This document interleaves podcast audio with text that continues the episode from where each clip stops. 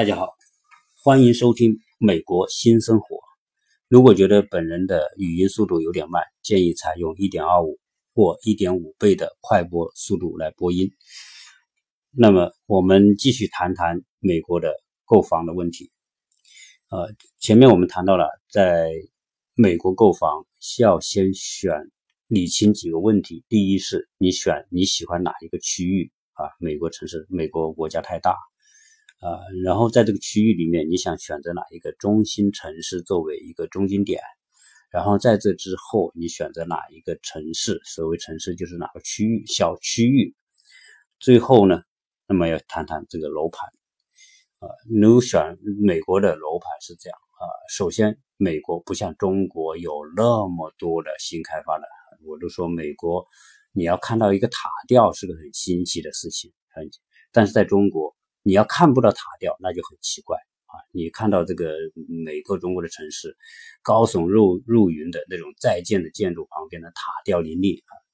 那么这是巨大的反差。所以在美国楼盘没有什么特别的这种楼盘的概念。即便啊，我在的我们在的洛杉矶的东边，靠东边，也就是说属于新兴的开发区。美国的洛杉矶这个城市呢，它的最早是在。现在的洛杉矶机场附近，那么啊，它的老城区、它的当趟那些都已经开发完了，基本上那些地方你是不要有什么新房去去买新房的这种可能性。然后在在洛杉矶的北边，也就是洛杉矶机场的东北方向呢，是传统的华人区，传统的华人区也已经开发完毕了，基本上是没有新房子，只有在美国的往东边走。才会有。那么我们现在在住的这个城市叫伊斯堡，就东谷附近安大略等等，啊，叫这个这个地方呢所在的这个县叫河滨县，啊，那其他的那些城市基本上新房就很少，可能百分之十不到，百分之五不到。那么当然在这个河滨县呢，因为它属于新开发区，往东边发展，这边有个安大略机场，在这个安大略机场附近呢。那么有很多新开发的楼盘。这个安大略机场在洛杉矶呢，应该是两大国际机场，啊，一个是呃，一个是洛杉矶国际机场，那么一个就是东边的安大略国际机场。安大略国际机场比西边的这个老的国际机场要小一些，但是现在也陆续开通了很多通向全世界的航班，特别是中国的航班，比如说中国的沈阳，那么南昌。还有其他的城市都已经开通了到洛杉矶安大略机场的直线航班，还有很多台湾的华航，那么什么呃中国航空等等这些呢也开通了台湾到安大略的啊，因为这边的台湾人也特别多，所以啊基于这个安大略机场，所以呢现在洛杉矶的东部开始发展，那么有很多在河滨县是有很多的新楼盘。那我们附近呢都会看到这些在建的新楼盘，啊，坦率讲，这些新楼盘还是不错的啊。只是说，啊，在选择楼盘的时候，你要了解这个楼盘是哪个开发商的。啊，美国的房地产比中国发展的早得多得多啊，早一将近一百年的历史。所以呢，到今天美国的房产开发商啊，不像中国那么多，但是呢，呃，沉淀下来的都是一些不错的开发商。但是在这些开发商当中，也是有口碑有不同的啊。那么美国的第一、第二，你去网上搜一搜啊，哪些美国排前十大的开发商是哪一些啊？基本上你买这些大开发商的肯定是比较比较比较可靠的，因为在质量啊，它因为美国做房子是非常非常规范的。好，所以你选择开发商，然后选择这个区域的价格是不是适合你的消费能力的价格，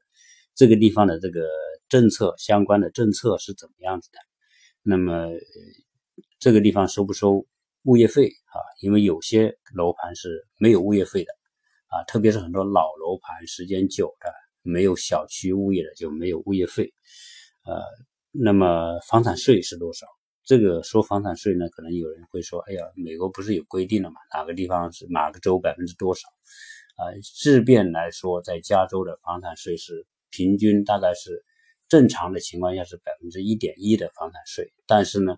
啊，这些是针对于老的城区、老的区域。那么在新开发的区域，它的除了这个一点一之外，还会加百分之五到百分之七点多的这样特别的城市发展税。那么这个这些税是干什么？加的这些是干什么呢？因为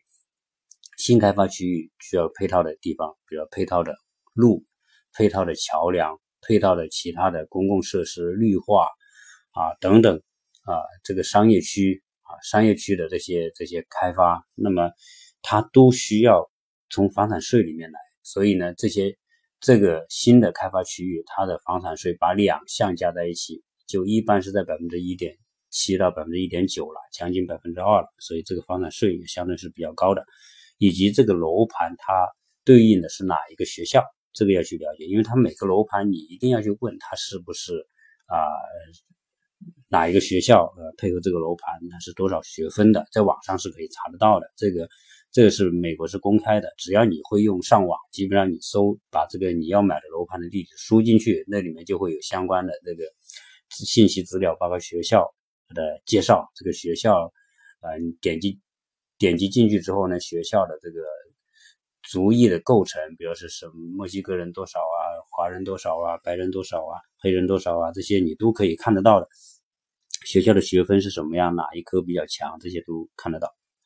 所以呢，你要去了解这个楼盘。那么在买房的时候呢，呃，很多人冲动购房，那么冲动购房特别不好，这是我个人在这边的一种感受啊。啊，虽然说你可能一到美国来会发现，哎呦，这房子真的性价比超强，特别好，你有很强的这种冲动要去拥有一个这样的房子。但是我还是认为先停一停，先先要让自己冷静一下啊，冷静一下。为什么呢？因为美国房子的持有成本特别高啊，这个是美国房子为什么不可能炒的中国那么火的原因。假如说中国的房，地产的政策跟美国是相同，美持有成本是像美国这么高的，我相信中国房子不可能这样炒到天上去的，啊，你现在买个房子，你不用交房产税，你几几千万买来的房子也是放在那里，也不交房产税。在美国，那这么多年来也也就是形成习惯，你房产税是必须交的，而且房产税百分之一到百分之三，你去想一想，取个中间数百分之一点五，你要一千万的房子，你一年交多少钱进去，对吗？你很多老百姓就是现在就拿这个房子，你交房产税可能不一定交得起，所以呃，美国呢它持有成本高。那我跟大家算一算，美国房产房子持有一个房子的成本要去到多少？那么你怎么样买才可能不吃亏？所谓吃亏，就是说有可能你最后买和卖之间你不一定能赚到钱，甚至有可能还得亏钱，就是因为它的持有成本。那么我们来算一算。假如说以一百万在洛杉矶这边稍微好一点的区域，好一点的城市，那么一百万算吧。现在洛杉矶的房子一百万只是算中等啊，好的那在两三百万以上的，那么再低端一点的可能就是五六十万的啊，这种大概是这样一个分法。当然更低的那些二三十万的破旧的房子也有。那么我说的是美元啊，那么现在一百万美元。在这边你买个房子，那么房产税你一年呢，一般是百分之一到百分之三，老区可能百分之一点一，那么新开发区，呃，在洛杉矶呢可能是百分之二。但我说的美国总体的房产税是百分之一到百分之三，就是全美国啊，有些州可能百分之三，像新泽西是全美房产税最高的啊，那么什么夏威夷这房产税都挺高的哈。那么像加州呢是百分之一点一啊，那还有很多州，你像达拉斯啊、德克萨斯州的税也是比较高的，它百分之二点八到二点九啊，每个这个你可以上网去查得到的，这个你上网一搜美国房产税各州的房产税，你就能知道。好，那么我这里以洛杉矶为例啊，洛杉矶呢它的房产以一百万来算，那么。对于华人喜欢买新房子，那么我们算它百分之二，中间中间的那个税率百分之二，那你一年呢你要交两万美元，然后呢你再买保险，在加州买保险一般是要买两个，一个是火险，就是房屋损失险，火险，第二是地震险，这两个加在一起可能在一年要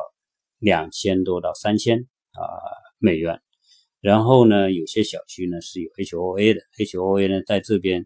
可能有都有少，有的是二十多美元一个月，有的呢是两百美元一个月都有，带围墙的、带保安的这些。那么，所以呢，一年大概算个两千美元吧。那么，好，这是你持有成本，你每年要这么多。但是持有成本里面有一个特别的，就叫中介费。所谓中介费是什么呢？你在这里面买房子是很爽的，因为中介告诉你说。你买房不用交中介费的，都是由卖方交出，买方是不用出的啊。卖方出出多少呢？出百分之法律通常意义上百分之六，但是现在都有很多变通，所以百分之四到百分之六之间，这是你卖房子的时候要交的中介费。好，假如说你不卖房子，那当然你每每年就交这个物业物业费了，物业呃物业税了，房产税了和物业费了。那么。呃，假如说你住到这个城市，你冲动一冲动买了这个房子一百万，你住了住了发现不对劲啊，有可能说这里怎么非洲裔的人这么多啊？啊，或者说怎么经常有些不三不四的人来这里啊？因为这个在华人区的治安现在是不像以前那么好的，这个大家都是在网上是看得到的啊。因为美国是个持枪社会，然后美国的这个游手好闲的人也很多。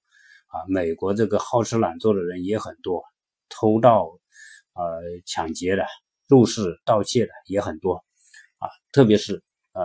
有钱的华人区，啊，大家知道在洛杉矶有很多所谓的爱来爱来区、爱来村、爱来区村是什么？就是很多呃中国的这些富人、商人，然后在这边呃小三小四什么的养一大堆，养在这边买个房子，买好豪车，每天打麻将。啊，每天背着好包，开着好车，然后去各大这个 shopping mall 血拼购物，啊，这些是很容易被人辨识出来的啊，这是有钱的中国人，啊，所以这些呢就成为别人抢劫的对象。所以现在在洛杉矶的传统的华人区，有些地方呢，这个治安是不那么好，啊，已经发生很多这种偷盗、抢劫，甚至是枪杀的这种事情。啊，所以一旦冲入购房，哎，我发现这个地方这个不好啊，环境治安有点隐患。那你有隐患，你就安全就觉得有受到威胁的时候，那这个房子你自然就觉得你不想长期在这住啊。当然也可能其他的原因，发现哎呦，这学校怎么这么学分这么低，学校的学生的构成怎么那么不如你的愿望？可能怎么非洲裔的、非洲裔的或者是西班牙裔的那么多等等种种因素。或者你觉得生活不方便，种种因素你会觉得，哎呀，这个房子当初不买就好了，或者是说不那么快就买就好了。那这个时候你会产生说，哎，我想把它卖掉。然后加上你在这边可能住了一段时间之后呢，你会发现，哎呦，某个区特别好，有人说啊湾特别好啊，有人说帕特蒂娜特别好，有人说是啊那个那个啊，有可能是说阿卡阿卡迪亚，有可能是核桃的，你发现。很多地方，有的是你到新的开发区一看，哎呦，这新开发区环境这么美，这么好，房子这么新，这么这么漂亮。然后现在很多房子都是智能的，相对于很多老的洛杉矶老区那些八九十年代的房子，那些八九十年的房子设施就很落后了。那相对于新开发的区，人工智能等等这些设备一来，语音控制等等，啊，你发现这房子很好，那你产生，哎呀，我我是不是可以把它换掉？甚至有可能会说，哎，我在这个老的这个华人区这么贵。啊，一两百万，那我去那边新那个新开发区才七八十万，那么便宜，房子那么好，那我把这个房子卖掉，我就可以换那个房子，对吧？所以很多人就会产生这种感觉，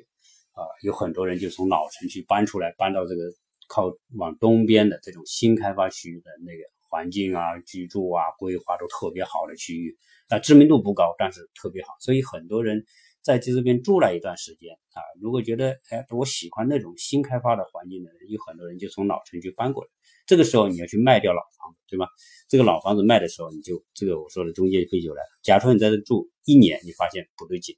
你想走，然后你在住第二年，你实在不能忍受，你必须要走的时候，啊，我以你第二年要走，要卖掉这个房子来算，你一年你有，一年你有四万。呃，一年有两万四千块钱的这个支出成本维持这个房子，两年，那你就有五万五万美元左右啊，你你是维持这个房子的。然后呢，你在卖这个房子的时候，你要交给人家中介费嘛？那四到六百分之四到六，我算取个中间价百分之五，中间的税率百分之五。那如果你当时一百万买回来这个房子，你不想亏着卖，那你要卖多少钱呢？你你算算，那就是呃要卖到十要加十二万左右，也就是你当初一百万买进来的，你要卖掉这个房子不亏，你要卖一百一十二万。这一百一十二万就是你的每年的维持的税啊，然后包括你最后卖的时候中介费。那这样一来，你就要。一百一十二万，那么意意味着什么呢？意味着这两年这个房价要涨，要涨够百分之十以上，对吧？但是有些区域，这些老城区已经房价已经高了，治安又不好了，大家对这个区域，中国人对这个区域不是那么喜欢了，它的涨涨幅空间就有限，所以你住两年，你未必能够涨够百分之二，呃，百分之十，那有可能涨百分之五。那假如百分之五，就说你卖一百零五万，你卖一百零五万的话，如果假如说你实在没办法卖一一百零五万卖掉，一百零五六万卖掉，意味着你要亏多少？亏六万左右。等于说你持有这个房子两年，你亏六万左右卖掉，这就是说你在投资投资这个房子这一块是是会有损失的。但有人说我住了两年了，对吧？你住两年就像你租两年房子吧，